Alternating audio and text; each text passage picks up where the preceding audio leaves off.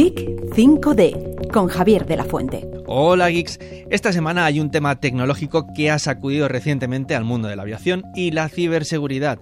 La aerolínea Air Europa ha sufrido un ciberataque que ha puesto en riesgo la información financiera de sus clientes. Y para entender mejor la situación y explorar las medidas de seguridad necesarias, hoy nos acompaña un experto en ciberseguridad, Luis Corrón, Security Evangelist de Avast. Bienvenido. Hola, ¿qué tal? Muy buenas.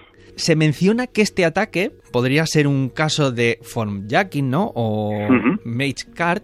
Y no sé si podrías explicarnos en qué consisten estos términos. Formjacking es eh, básicamente la contracción en inglés de form, de formulario, y hijacking, secuestro, secuestro de formulario. Y mage card, esto lo llaman así porque el fue el primer grupo de ciberdelincuentes que utilizó este tipo de ataques ya hace unos cuantos años y fue el que los popularizó, digamos. Eh, ¿En qué consisten? Básicamente, todos hemos ido a Internet y todos hemos hecho una compra, ¿no? Puede ser en una aerolínea o en cualquier sitio.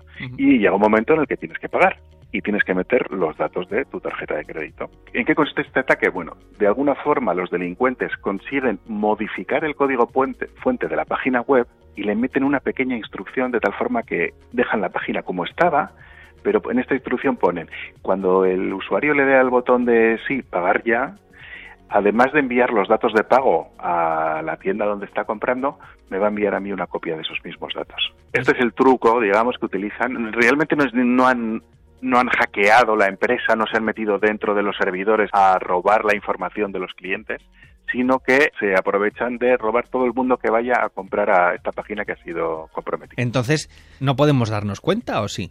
Realmente, o sea, nadie se va a dar cuenta a simple vista, es invisible, no ves nada diferente y bueno, puede que en un momento dado algún antivirus pueda detectar algo, pero también es complicado.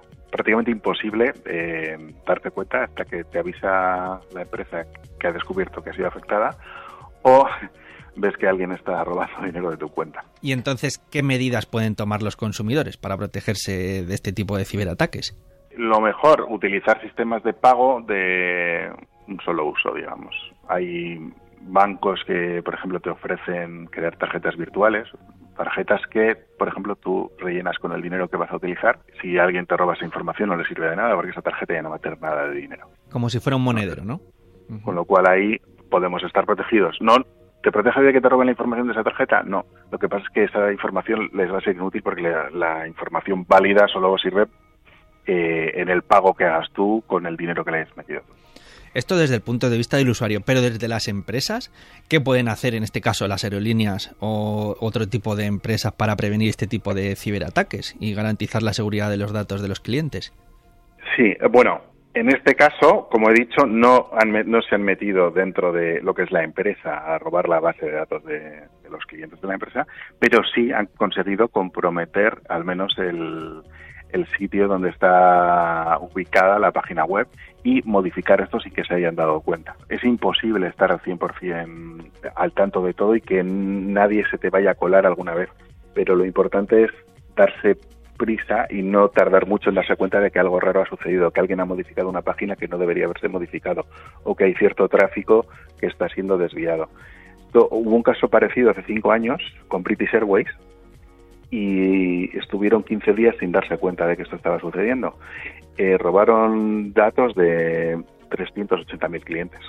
Sabemos que, por ejemplo, las ciberamenazas están a lo largo del día. Yo no sé cómo se puede preparar o estar informado a nivel general, ¿no? a nivel del público, para esta creciente amenaza que estamos teniendo. Bueno, escucharon tu programa, es una buena opción, porque vamos a comentar siempre las cosas interesantes. Y eh, cualquier caso de estos que surja, gracias a Dios, hoy en día los medios de comunicación enseguida se hacen eco. Entonces, no solo ya las empresas eh, especializadas en seguridad como la mía, sino que desde cualquier eh, medio de comunicación que se preocupe un poco van a dar este tipo de, de noticias, como estás haciendo. Luis Corrons, especialista de seguridad de Abad. Eh, muchísimas gracias por habernos acompañado hoy y te agradecemos profundamente que hayas compartido tu conocimiento y consejos con nosotros, con los oyentes y sabemos que este tema de la ciberseguridad pues es un tema que nos concierne a todos en esta era digital que estamos viviendo. Muy bien, ha sido un placer. Hasta la próxima.